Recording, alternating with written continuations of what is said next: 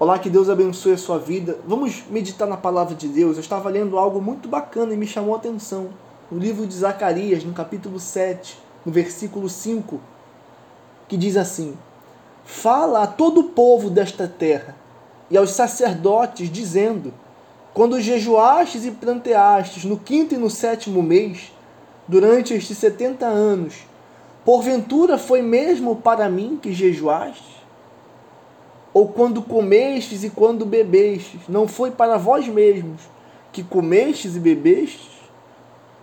O que entendemos com essa palavra? O que, que a gente consegue raciocinar ao ler essa palavra que foi direta de Deus? Ela não foi do homem, foi Deus.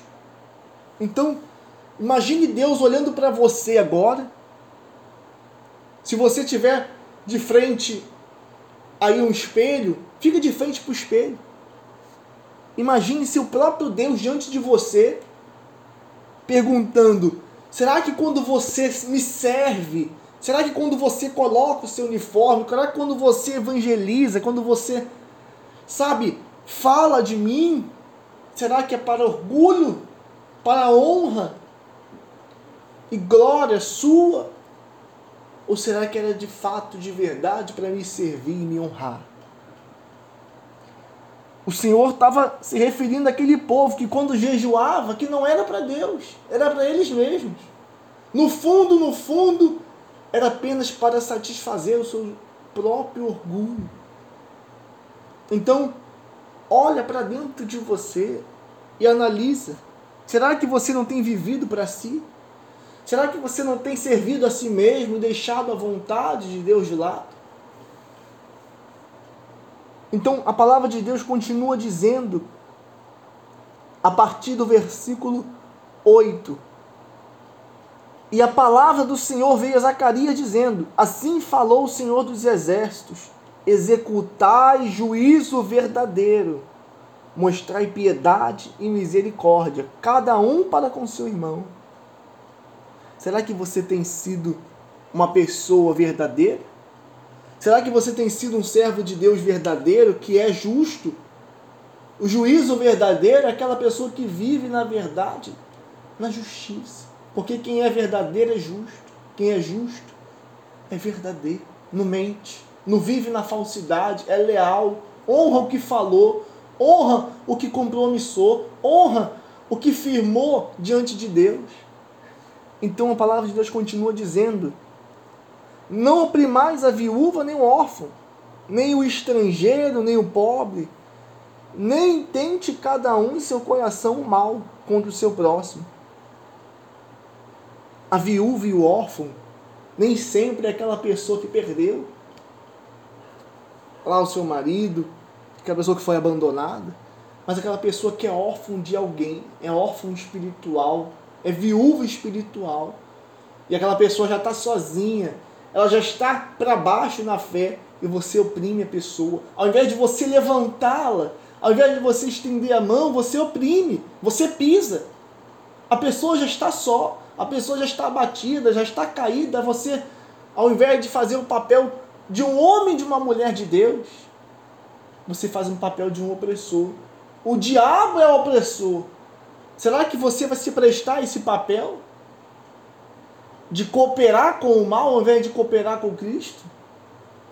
Vamos avaliar o nosso comportamento. Quem você tem sido diante de Deus? Quem eu tenho sido? Não é só você, não. Quem eu tenho sido diante de Deus? Continua dizendo assim: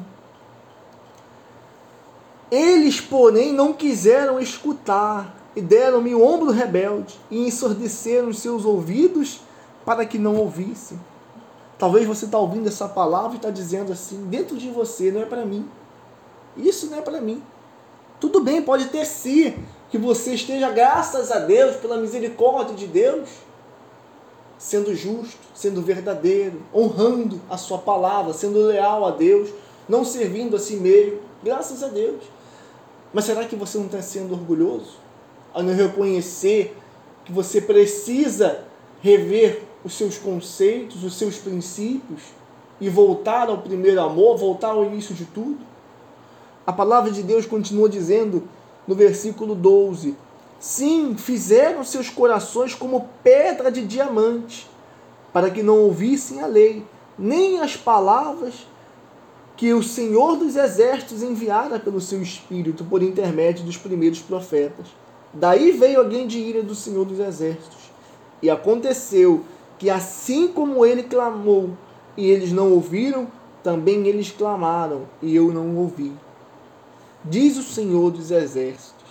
Então veja que quando você rejeita Deus, que quando você vira as costas para Deus, se faz de surdo, quando você clama a Deus, quando você vai até Ele, por você rejeitar o Espírito Santo, você paga o preço da rejeição.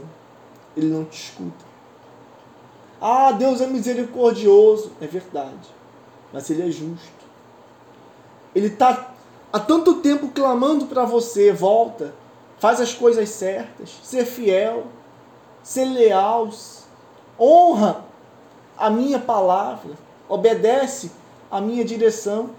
E você está rejeitando, você está desobedecendo. Então não queira depois reclamar e dizer que não foi avisado, avisada, porque parou na rua da amargura, porque parou, estagnou a sua vida e você se tornou uma pessoa dentro da igreja frustrada.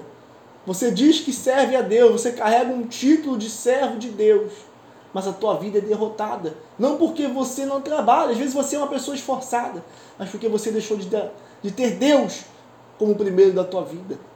Então, para Ele te salvar, Ele permite a tua vida dar um nó.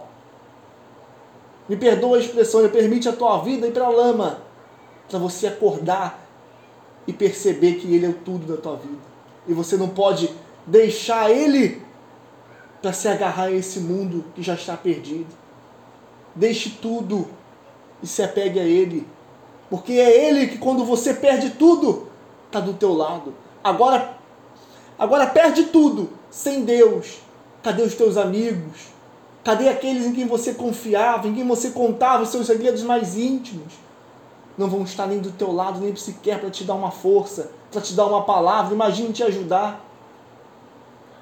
Então, se apegue a Deus, se apegue ao Espírito Santo, essa palavra serve para mim, serve para cada um de nós, então vamos meditar, vamos raciocinar. Olha o que a gente está vivendo nesse ano, está chegando ao fim. O ano inteiro foi de pandemia praticamente, de crise, de desilusão, de frustração. Pessoas se suicidando, se matando, sonhos sendo destruídos. Mas o Espírito Santo está do lado de você. Não deixe ele se afastar de você, não. Talvez você está se perdendo, talvez o Espírito Santo está quase se apagando dentro de você, porque você está rejeitando a palavra dele. Mas não deixe ele se apagar, não. Levanta a cabeça, ergue a cabeça, seja firme na tua fé. O que você colocar a mão, Deus vai te abençoar, porque você vai priorizar Ele. Seja a tua empresa, seja o que for, o teu relacionamento, a tua saúde, a tua vida, a tua família vai ser uma bênção, você vai ser a própria bênção, onde você chegar você vai levar o Espírito Santo, porque ele vai estar dentro de você. Então creia nisso, viva isso.